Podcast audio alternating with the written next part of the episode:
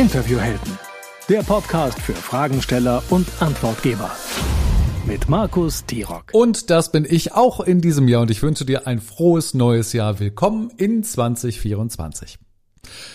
Egal wie du die vergangenen anderthalb Wochen verbracht hast, ob du nun total grummelig als Weihnachtsgrinch in der Ecke gesessen hast oder ganz beseelt von der bunten Weihnachtszeit warst, ich bin mir sicher, dass wir alle in dieser Zeit etwas Gemeinsames gemacht haben. Und zwar haben wir alle auf das Ende gehende Jahr geschaut.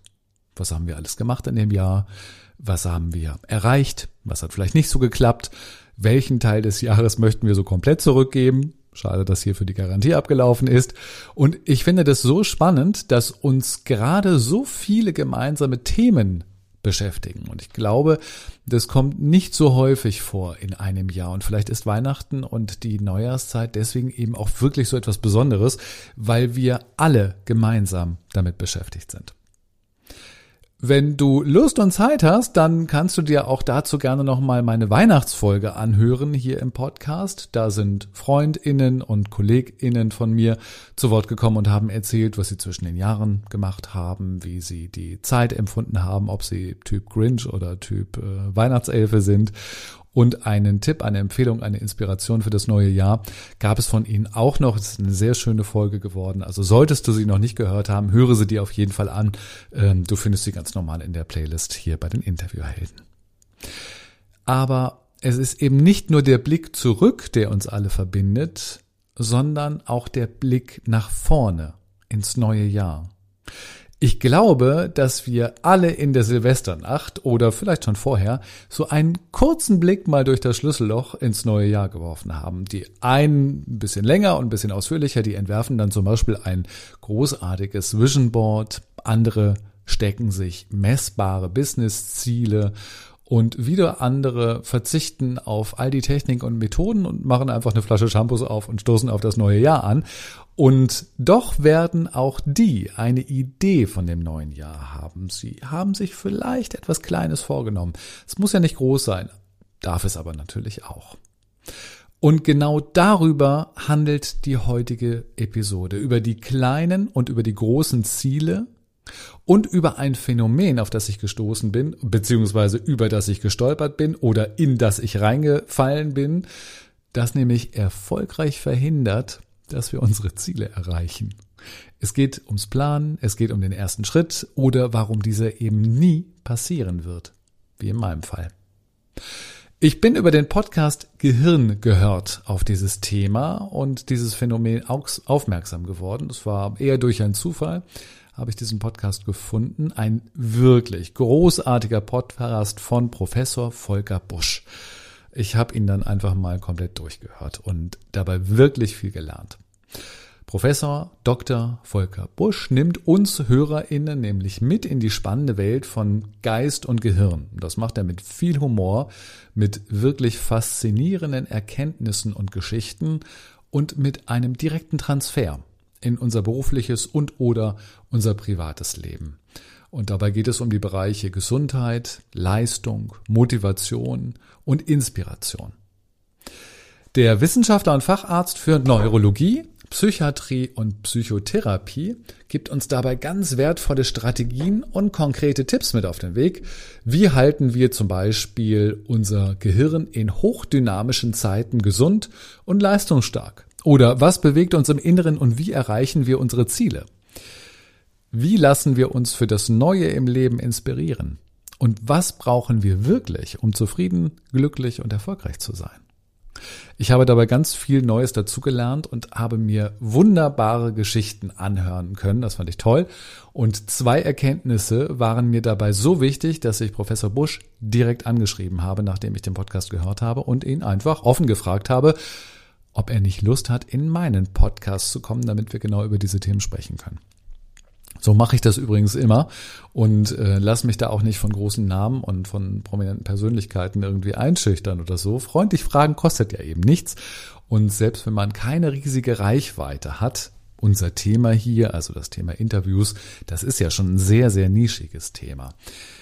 Es kam dann auch tatsächlich als Antwort erst einmal eine, äh, na, ich würde sagen, eine kritische Nachfrage zur Reichweite und wie ich über die Episode dann später berichten möchte, ob ich auch Newsletter habe und so weiter. Das habe ich dann natürlich alles äh, ordentlich beantwortet und zack kam die Zusage. Und ich habe mich richtig darüber gefreut, weil ich wirklich, es war wirklich ein großer Wunsch von mir, dieses Gespräch mit ihm zu führen, weil ich es so wichtig halten. Das war übrigens ähm, schon ein bisschen her, das war im Sommer, als die Zusage für den jetzigen Dezember kam. Das war perfekt für mich, denn es stand für mich auch immer fest, dass dieses Interview mein Podcast Auftakt für 2024 sein soll. Von daher bestes Timing. Und ich wünsche dir jetzt ganz viel Spaß mit dem Gespräch mit Professor Busch, dass es wirklich in sich hat. Großer Erkenntnisgewinn erwartet dich. Und vielleicht noch kurz zu seinen offiziellen Funktionen, damit wir ihn einordnen können. Professor, Doktor, Med Volker Busch. Er ist Facharzt für Neurologie sowie Facharzt für Psychiatrie und Psychotherapie an der Klinik Universität Regensburg. Und dort leitet er die wissenschaftliche Arbeitsgruppe Psychosozialer Stress und Schmerz. Er post podcastet und publiziert über diese Themen. Und jetzt lernen wir ihn persönlich kennen. Herr Professor Busche, ich sehe mich schon in der Silvesternacht mit einem Glas Champagner große Pläne für das kommende Jahr schmieden und bitte jetzt nicht lachen. Ich möchte dann mehr Sport machen, ich möchte gesünder essen, ich möchte weniger arbeiten und ich möchte natürlich mehr Ruhephasen haben. Und Sie sehen, 2024 werden Sie mich quasi nicht wiedererkennen, weil ich ein äh, neuer Mensch geworden bin. Ganz bestimmt. Aber wie stehen denn wissenschaftlich meine Chancen, dass ich das tatsächlich schaffe? Ja, also äh, da haben sie sich viel vorgenommen, ehrlich gesagt. Das sind alles äh, hehre Ziele. Ich kann sie ja jetzt gerade über Video sehen. Sie schauen eigentlich sehr gut aus. Ich weiß nicht, ob sie wirklich abnehmen müssten.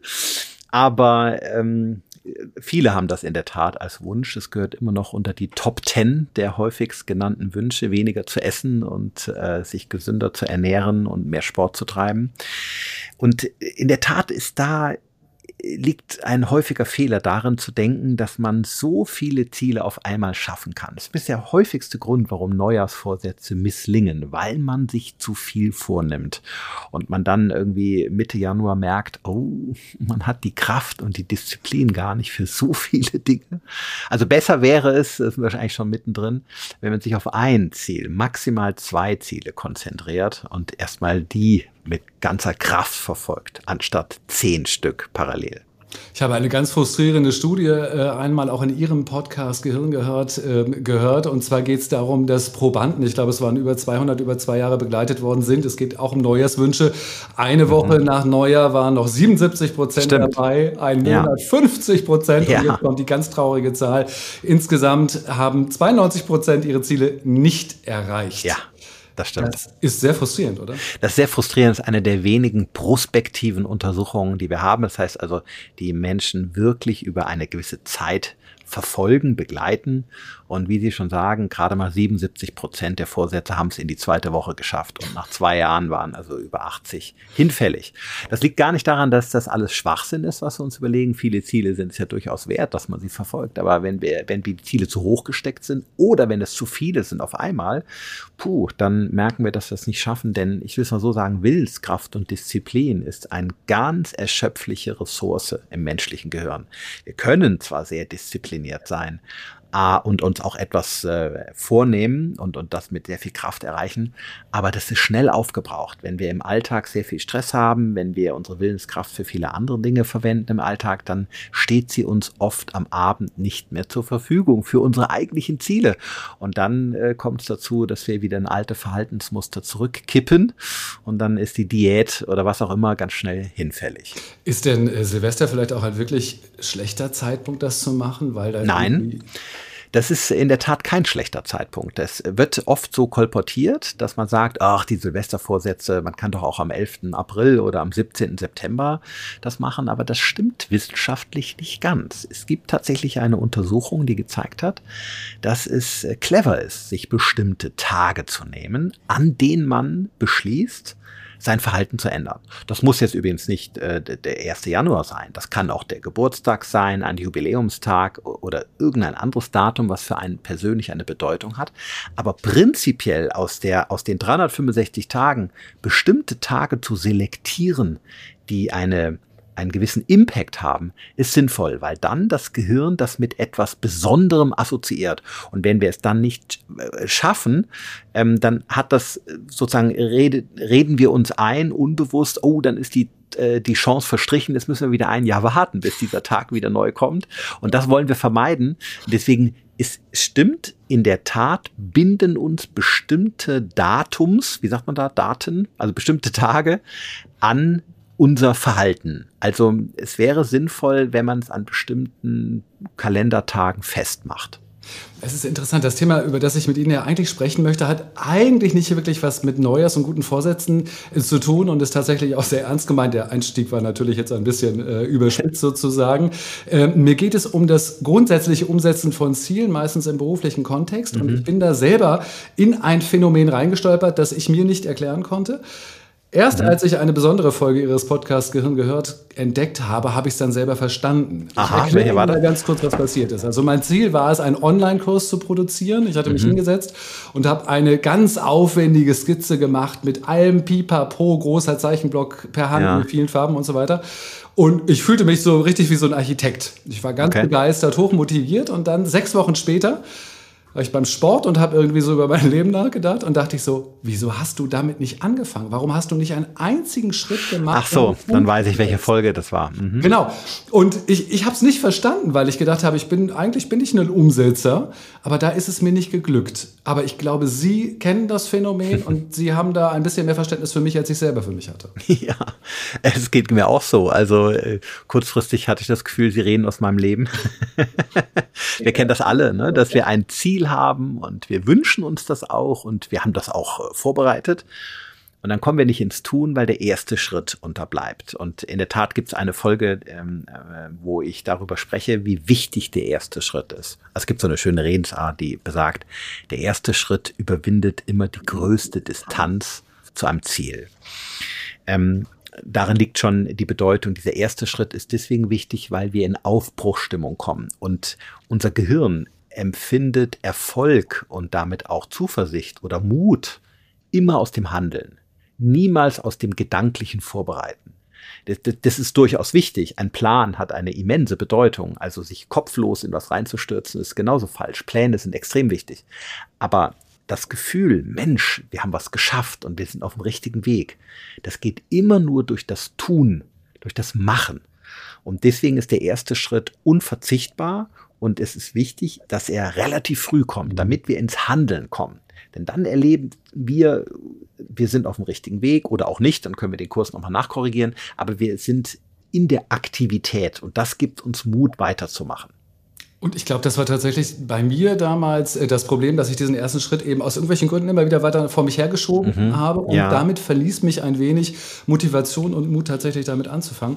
Ja, es ist so. Sie sprechen ja in dieser Podcast-Folge, die ich natürlich in den Shownotes mit verlinken werde, über eine gewisse Zielbetäubung. Ja. Das fand ich besonders spannend, dass sozusagen dadurch, dass ich mir so viele Gedanken gemacht habe, dass ich das so großartig mhm. aufgemalt habe und, und ja. schon äh, in meiner Fantasie erlebt habe, die Zielerreichung, ähm, bin ich eigentlich in so eine Art Zielkoma gefallen. Genau. Und aus diesem Grunde fiel es mir schwer, den ja. ersten Schritt zu machen. Ist es typisch passiert oder ist diese, diese Gefahr äh, häufig da? Sie ist häufig. Typisch weiß ich nicht, ob es jetzt für alle in gleicher Weise gilt, aber sie ist häufig. Wir beobachten sie bei uns allen, ich bei meinen Klienten, manchmal auch bei mir selber. äh, wenn wir etwas planen, akribisch, mhm. möglicherweise anderen davon erzählen, irgendwas aufschreiben, aufzeichnen, im Kalender organisieren, dann hat das schon ein gewisses Belohnungsgefühl was es in unserem Gehirn sozusagen bewirkt. Und dieses Belohnungsgefühl kann sehr stark sein. Das kann einen regelrecht betäuben und es kann dazu führen, dass man das Glück in dem Moment so stark empfindet, dass es sich kaum noch lohnt, überhaupt ins Tun zu kommen. Denn man hat ja die Belohnung schon im unmittelbaren Moment. Also klassisches Beispiel von mir selber, nur um zu zeigen, dass ich da auch nicht vor immer gefeit bin, war, wenn ich als Student Lernpläne gemacht habe. Ja. Ich habe wie immer viel zu spät angefangen, für eine Prüfung zu lernen oder für ein Staatsexamen. Und dann hat es mein Gewissen total beruhigt, wenn ich ein Wochenende nur einen Lernplan gemacht habe. Also wann fange ich mit Anatomie an, wann kommt Biochemie oder was auch immer. Und das aufgeschrieben habe, das hat mich total befriedigt und ich hatte am Ende des Tages das Gefühl, etwas geschafft zu haben. Das ist natürlich eine totale Illusion, weil ich ja keinen einzigen Schritt weitergekommen bin mit dem Lernstoff selber. Aber es hat mich beruhigt und ich habe dann anderen davon ganz, äh, ganz äh, stolz in der Kneipe erzählt, dass ich heute einen Lernplan gemacht habe. Der wäre sehr, sehr gut und geradezu genial. Und es hat mich manchmal so betäubt, dass ich mir am anderen Tag erstmal eine Auszeit gegönnt habe, die ich eigentlich nicht verdient habe, denn ich bin überhaupt nicht äh, weitergekommen. Und, und das beobachte ich jetzt als Psychiater heutzutage auch bei vielen meiner Klienten, die eine Diät planen, sich ein Kochbuch kaufen oder sich im Fitnessstudio anmelden, Kurse angucken und sich einen Trainingsplan schreiben lassen, aber äh, die irgendwie noch kein Kilo verloren haben, die also ihre Ernährung auch nicht umstellen und irgendwie ganz stolz sind, dass sie das jetzt geplant haben, davon anderen erzählen, aber trotzdem nicht weiterkommen. Und da müssen wir eben, übrigens auch in der Politik sieht man das auch. Mhm. Ne? Es gibt, äh, ohne jetzt Namen zu nennen, manchmal auch Parteien, die ganz stolz sind, dass sie im Wahlprogramm bestimmte Dinge verkünden. Und das kann dann total beruhigen, wenn man Klimarettung im Parteiprogramm stehen hat. Oder wenn man mehr für die Gerechtigkeit zwischen Mann und Frau tun will, wenn man sich mit Diskriminierung auseinandersetzt im Wahlprogramm. Das kann dann regelrecht betäuben. Aber man kommt dem Ziel nicht näher. Man muss sich mit den Dingen beschäftigen. Nur durchs Machen erreichen wir was. Also lange Rede, kurzer Sinn. Wir alle kennen Zielbetäubung, die dadurch entsteht, dass wir uns gedanklich viel mit etwas beschäftigen, viel planen und äh, das uns so einlullt und so belohnt, dass wir äh, nicht ins Tun kommen. Ist das, das eine, eine Überplanung? Ja, Überplanung und äh, ein Zeichen davon, dass wir uns heute gedanklich einfach wahnsinnig viel mit etwas beschäftigen. Mhm. So viel, dass wir immer mehr denken, zerdenken, bedenken, aber nicht ins Machen kommen. Und äh, das haben wir in unserer Gesellschaft ja in viele, vielerlei Hinsicht in den letzten 20 Jahren verpennt. Und ich versuche einfach meinen lieben Klienten, die da Hilfe bei mir in Anspruch nehmen, zu zeigen, komm Plane, was du vorhast, keine Frage, aber komm schnell ins Tun. Selbst wenn der erste Schritt nicht der größte ist, selbst wenn er ein kleiner ist. Aber komm ins Handeln, fang direkt an, am besten jetzt sofort. Das ist das Allerwichtigste. Und als Sie vorhin gesagt haben, der erste Schritt ist der, der, der schwierigste, der größte, ich weiß gar nicht mehr.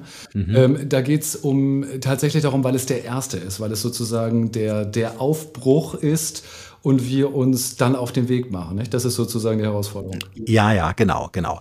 Denn sich zu bewegen bedeutet ja immer eine Aktivierungsenergie in Gang zu setzen. Und die erfordert immer, dass wir sozusagen etwas an unserer Bequemlichkeit aufnehmen. Also strichwörtlich, wie man so sagt, aus der Komfortzone rauszukommen. Ein Lernplan zu schreiben bedeutet noch keinen, nicht aus der Komfortzone rauszukommen. Was ins Parteiprogramm zu schreiben bedeutet auch nicht aus der Komfortzone rauszukommen.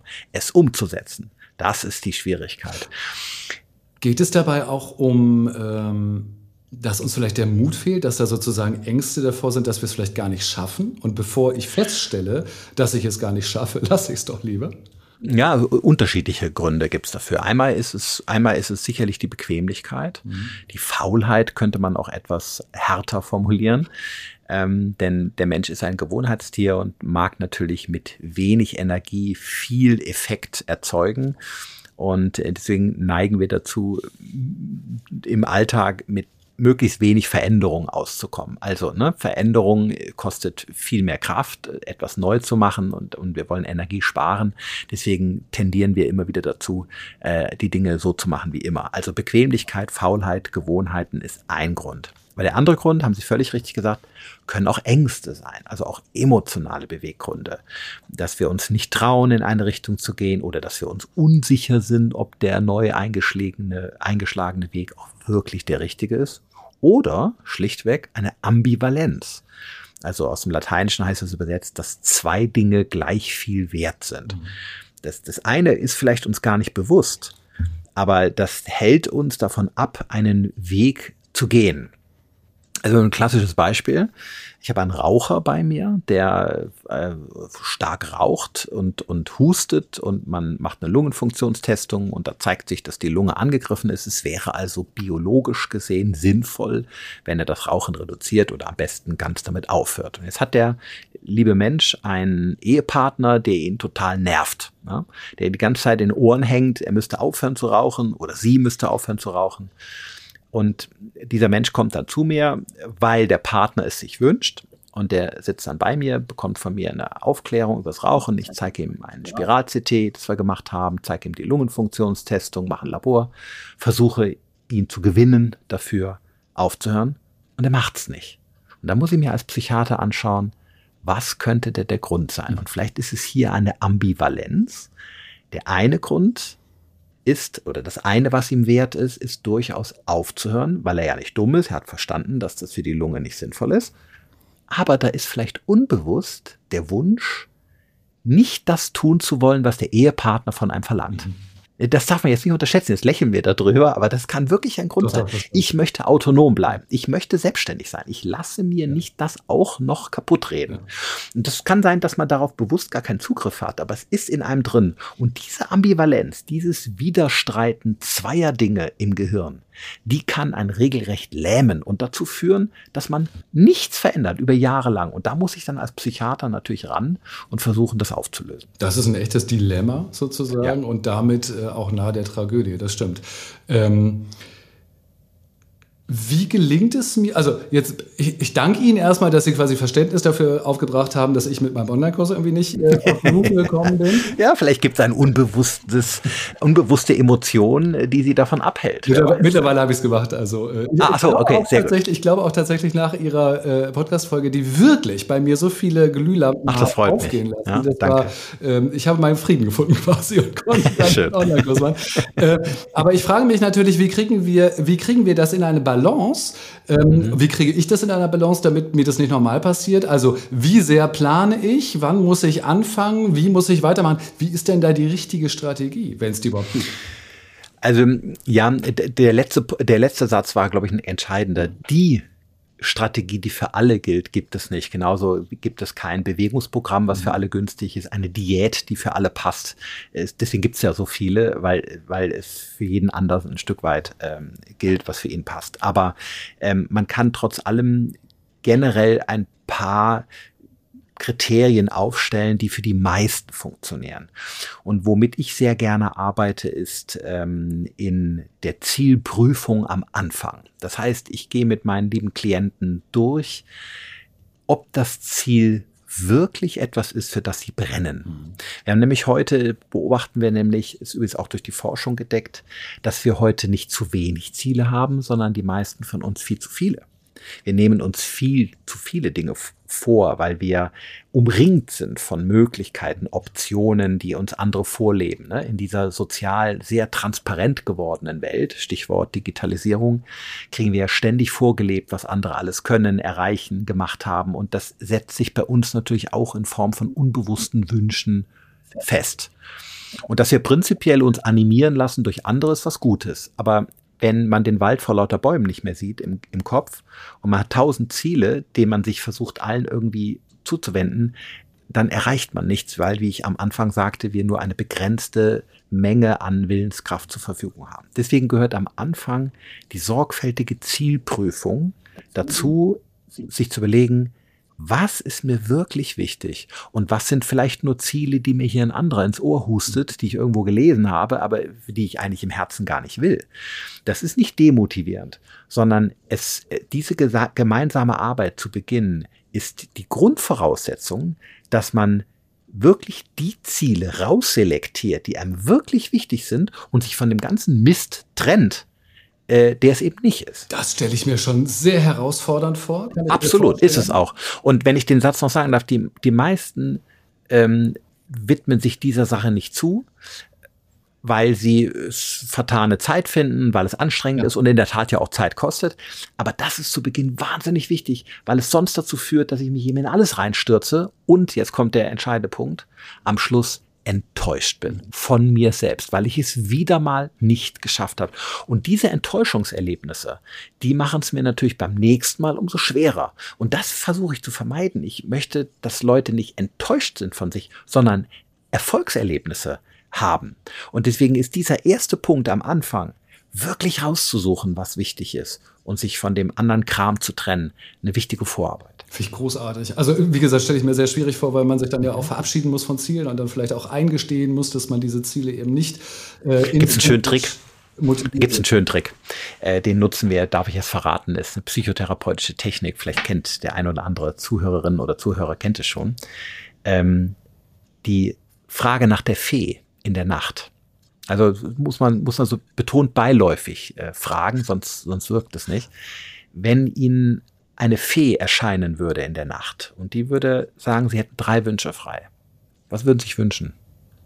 Man sieht die Klienten oft ganz irritiert, wissen gar nicht, was sie jetzt sagen sollen. Da muss man sie ein bisschen dann animieren, die Frage zu beantworten. Und wenn der Wunsch, das Ziel nicht unter den ersten drei ist, dann kann man es von vornherein schon vergessen. Wow. Ja, das ist, äh, weil, das ist eine sogenannte implizite Fragetechnik, bei der ich an die unbewussten Wünsche eines Menschen rankomme. Man kann es auch mit fünf Wünschen machen, von mir aus. Aber wenn es nicht unter den ersten fünf Wünschen ist, dann, dann kann man davon ausgehen, dass die statistische Wahrscheinlichkeit gering ist, die Kraft dafür aufzubringen, das zu tun. Auch eine schöne Fragetechnik, auch ein kleiner Trick ist, denjenigen zu bitten, zu sagen, wie viel Geld man denn bereit wäre, für den, für das Ziel auszugeben, wenn man es sich jetzt kaufen könnte. Also jemand hat beispielsweise vor, 10 Kilo abzuspecken oder was hat man eben, Rauchen aufzuhören oder, oder eine, eine, eine, Prüfung zu bestehen. Und wenn jemand sagt, ja, keine Ahnung, ich habe nur ein bisschen Kleingeld dabei, dann ist das eine andere Aussage, als wenn jemand sagt, wissen Sie was, Herr Busch, wenn ich diesen Wunsch mir kaufen könnte, ich sag's Ihnen, ich würde Ihnen meine nächsten drei Monatsgehälter sofort überweisen. Das sagt sehr viel aus über den Menschen selber und für mich als Therapeut ist es eine wahnsinnig wichtige Information, wie motiviert jemand ist. Also das, äh, ich will das nicht zu weit äh, aus, ausholen, aber das sind implizite Fragetechniken, um das abzuschließen. Das ist zu Beginn wahnsinnig wichtig zu wissen, wo stehe ich, wie wichtig ist das Ziel und sich wirklich auf nur die die wirklich gewünschten Dinge zu konzentrieren. Ich bin ja bei großer ja. Freund von Dreiakter. Jetzt haben wir sozusagen den ersten Akt. Ich überprüfe mein eigenes Ziel, ob er wirklich, ja. Ziel wirklich wichtig ist. Was wäre äh, der zweite Punkt, um da reinzugehen?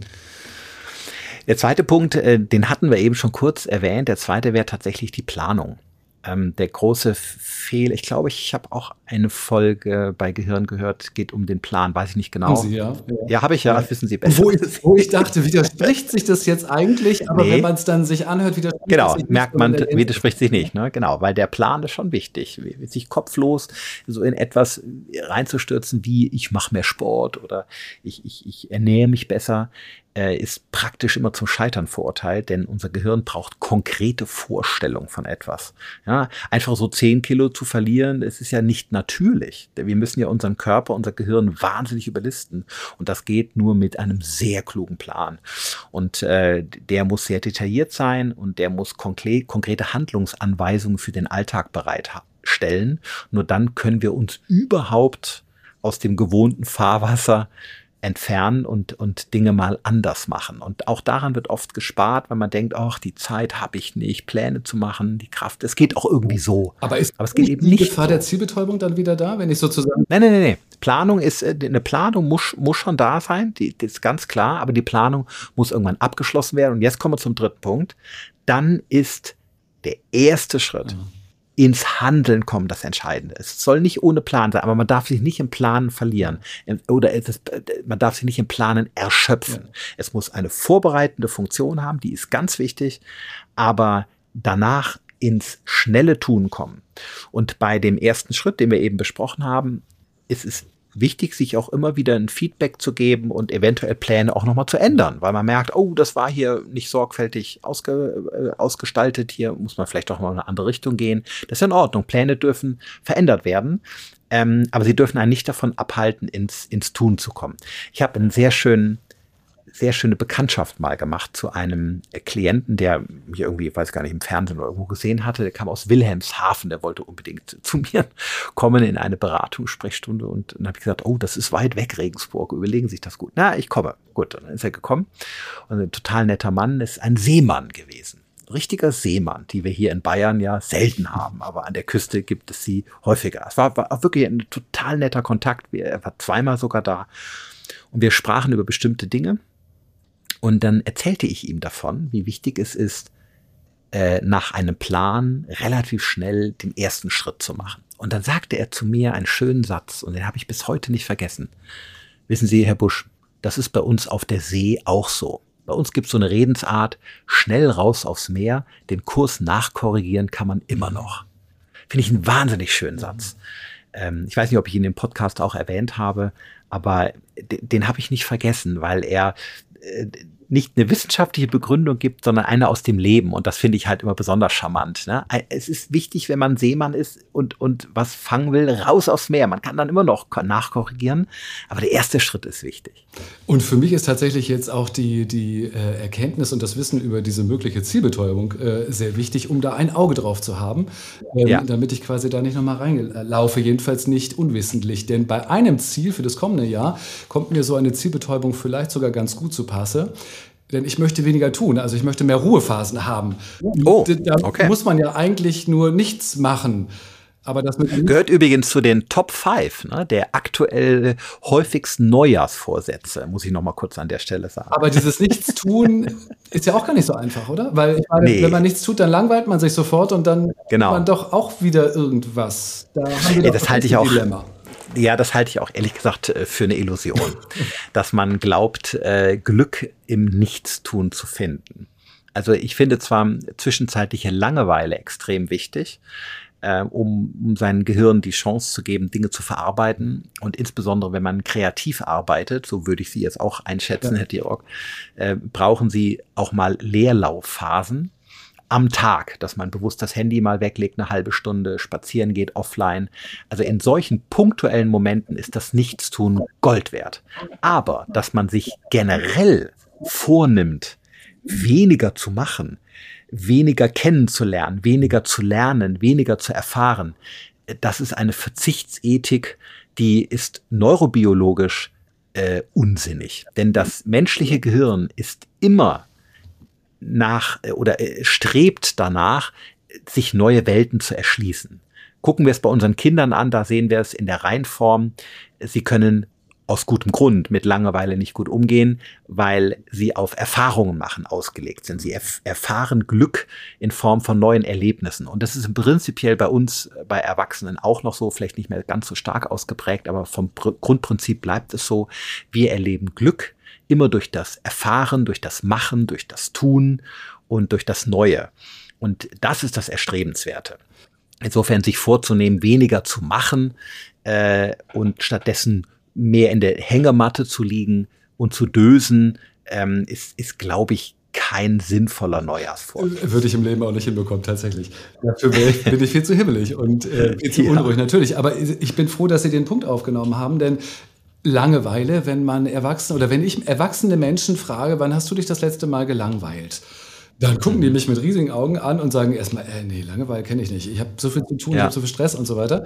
Mhm. Ähm, und wenn man nochmal nachfragt, dann merkt man auch sehr schnell, dass Langeweile scheinbar wirklich der, der Endgegner ist. Also äh, ja. alles wird, und ich glaube heutzutage noch viel mehr, als das vielleicht vor 10, 20, 30 Jahren der Fall war, alles wird dagegen get getan, dass man sich mhm. langweilt. Ja, das ist sehr schade. Vor was haben wir denn Angst? Ja, der, der, der Punkt ist, dass wir natürlich in dem Umgang mit, mit, mit dieser Reizflut und Informationsüberladung von heute natürlich auch einen ständigen Input an Informationen gewöhnt sind. Und das erzeugt durchaus im Belohnungssystem unseres Gehirns auch fortwährende Kicks. Ne? Das kann man sogar messen. Das sind sogenannte Instant Gratifications, sagt man, also kurzfristige Belohnungen. Das sind kleine Dopaminduschen, nenne ich es in meinem Buch beispielsweise. Und äh, daran gewöhnt man sich. Man wird vielleicht noch nicht unbedingt süchtig und abhängig davon, aber man gewöhnt sich dran. Und wenn das jetzt plötzlich wegfällt, weil ich mal offline bin, zehn Minuten an der Straßenbahnhaltestelle oder in einem Café oder abends auf der Couch, dann fühlt sich das wie ein Entzug an und damit unangenehm. Und diesen Impuls können wir kaum aushalten. Deswegen ist der impulsive Griff sofort zum Handy wieder da. Und das finde ich in der Tat auch sehr schade. Ich finde es sogar, ich gehe sogar noch einen Schritt weiter, ich finde es sogar bedenklich, weil ich natürlich als, als Psychiater oder als, als Hirnforscher ähm, weiß, dass solche Zustände, solche Verzichtsmomente, wenn sie für zehn Minuten, Viertelstunde, halbe Stunde stattfinden, uns mehr schenken, als sie uns nehmen. Weil in solchen Momenten, und zwar nur in solchen Momenten, ein bestimmtes Netzwerk hochgefahren wird, das sogenannte Default Mode Network, ein Ruhezustandsnetzwerk, so könnte man es übersetzen. Das ordnet unsere Gedanken, es konsolidiert das zuvor Gelernte, es äh, verknüpft die Information, es denkt assoziativ, sagt man. Da planen wir, da kommen wir auf gute Ideen. Und das passiert eben nicht, wenn wir stattdessen konsumieren, also wenn wir wieder in Handys gucken. Und insofern sind solche Momente eigentlich wichtige Entwicklungsmomente und die sollten wir nicht rauskürzen aus unserem Alltag.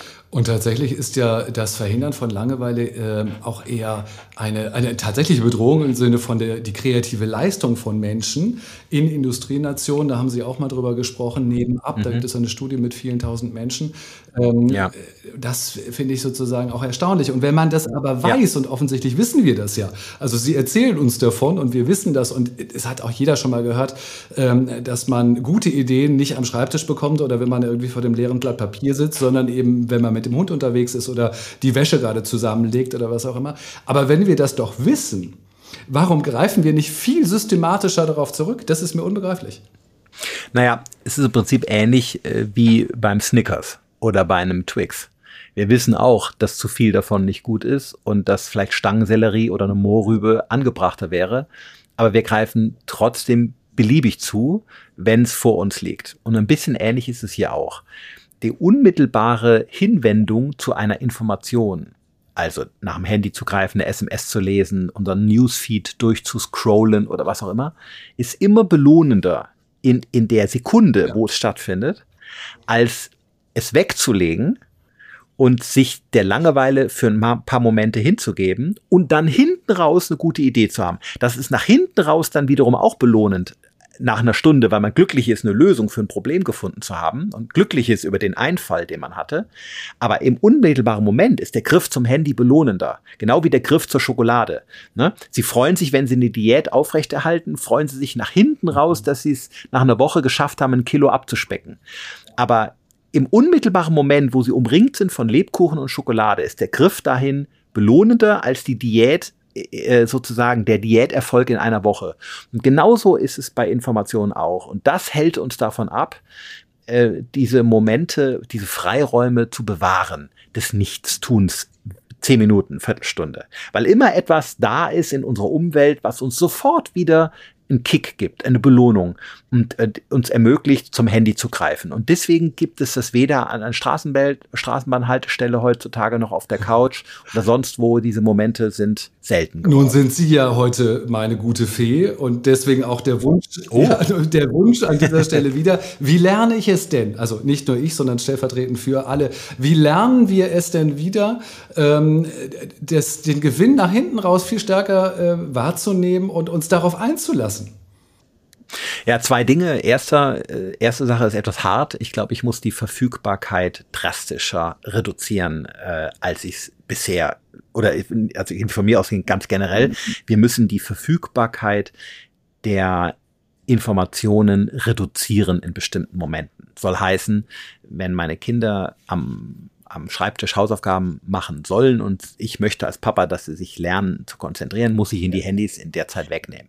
Wenn ich selber auf der Couch abends eine, eine Serie genießen will, einen schönen Film und tief in ihr versinken möchte, dann muss ich mir selber das Handy weglegen oder es ausmachen, damit ich gar nicht erst versucht bin, äh, zuzugreifen. Denn es ist zu viel verlangt, es nicht zu tun, wenn es unmittelbar vor mir liegt. Genauso ich analog nochmal zum Schokoriegel, wenn, wenn der Duft und visuell sichtbar neben mir liegt, kann, kann man von niemandem verlangen, dass man nicht zugreift.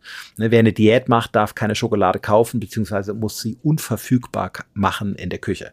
Und so ist es hier auch. In bestimmten Momenten muss ich die Disziplin mitbringen, das Handy weniger verfügbar zu machen. Das ist der mhm. erste Schritt. Nur dann kann ich überhaupt solche Momente auch wieder erfahren und genießen. Und der zweite Schritt ist, dass ich mir am Ende des Tages selber ein Feedback gebe. Hey, was hast du heute alles Tolles erlebt? äh, und erfahren dadurch, dass du nicht jede Minute am Handy warst. Was hast du für einen Gedanken heute mal klug durchdacht? Welches Problem hast du gelöst? Wen hast du Interessantes kennengelernt? Welche Fernsehserie hast du genossen? Was hast du, äh, weil du die Zeitung gelesen hast, jetzt viel besser verstanden, weil du dich in Tiefe darauf konzentriert hast? Was war dein Lernerfolg heute am Schreibtisch und so weiter? Die guten Dinge, die dadurch entstanden sind, dass man mal konzentriert, vertieft in etwas versunken ist. Sich klar machen. Und das verhilft einem das nächste Mal dann auch diszipliniert. Daran erkennen sein. wir dann sozusagen das Gewinnversprechen, was eben in der Kunst liegt, nicht zum Handy ja. zu greifen oder was zu machen. Genau. Ähm, Zwei persönliche Fragen abschließend zu diesem wunderbaren Gespräch. Äh, zusammenfassend oh, jetzt bin ich gespannt. Äh, auch, ertragen Sie Langeweile? Ja, ich ertrage sie gut. Aber auch hier muss man wirklich unterscheiden. Das war eingangs unseres Gespräches äh, mir schon wichtig. Langeweile punktuell in einem stressigen Alltag, der auch bei mir viel mit Kommunikation, Reizflut zu tun hat, da hat er seine Bedeutung, ist er wichtig. Und da äh, versuche ich auch ganz bewusst Freiräume zu lassen. Und mittlerweile kann ich das sehr, sehr gut. Ich, ich kann mich voll in diese Momente fallen lassen, weil ich weiß, die Welt dreht sich auch ohne mich fantastisch weiter. So wichtig bin ich nämlich nicht. Und das ist ein sehr entlastendes Gefühl, ehrlich gesagt.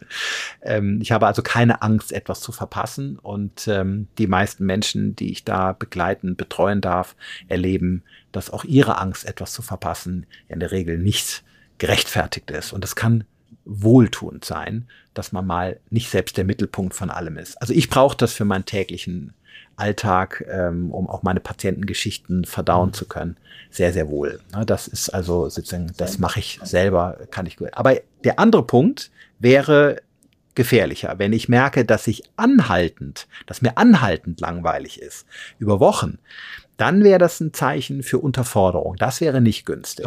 Ne, deswegen, weil wir eingangs sagten, ich nehme mir mal vor, weniger zu tun.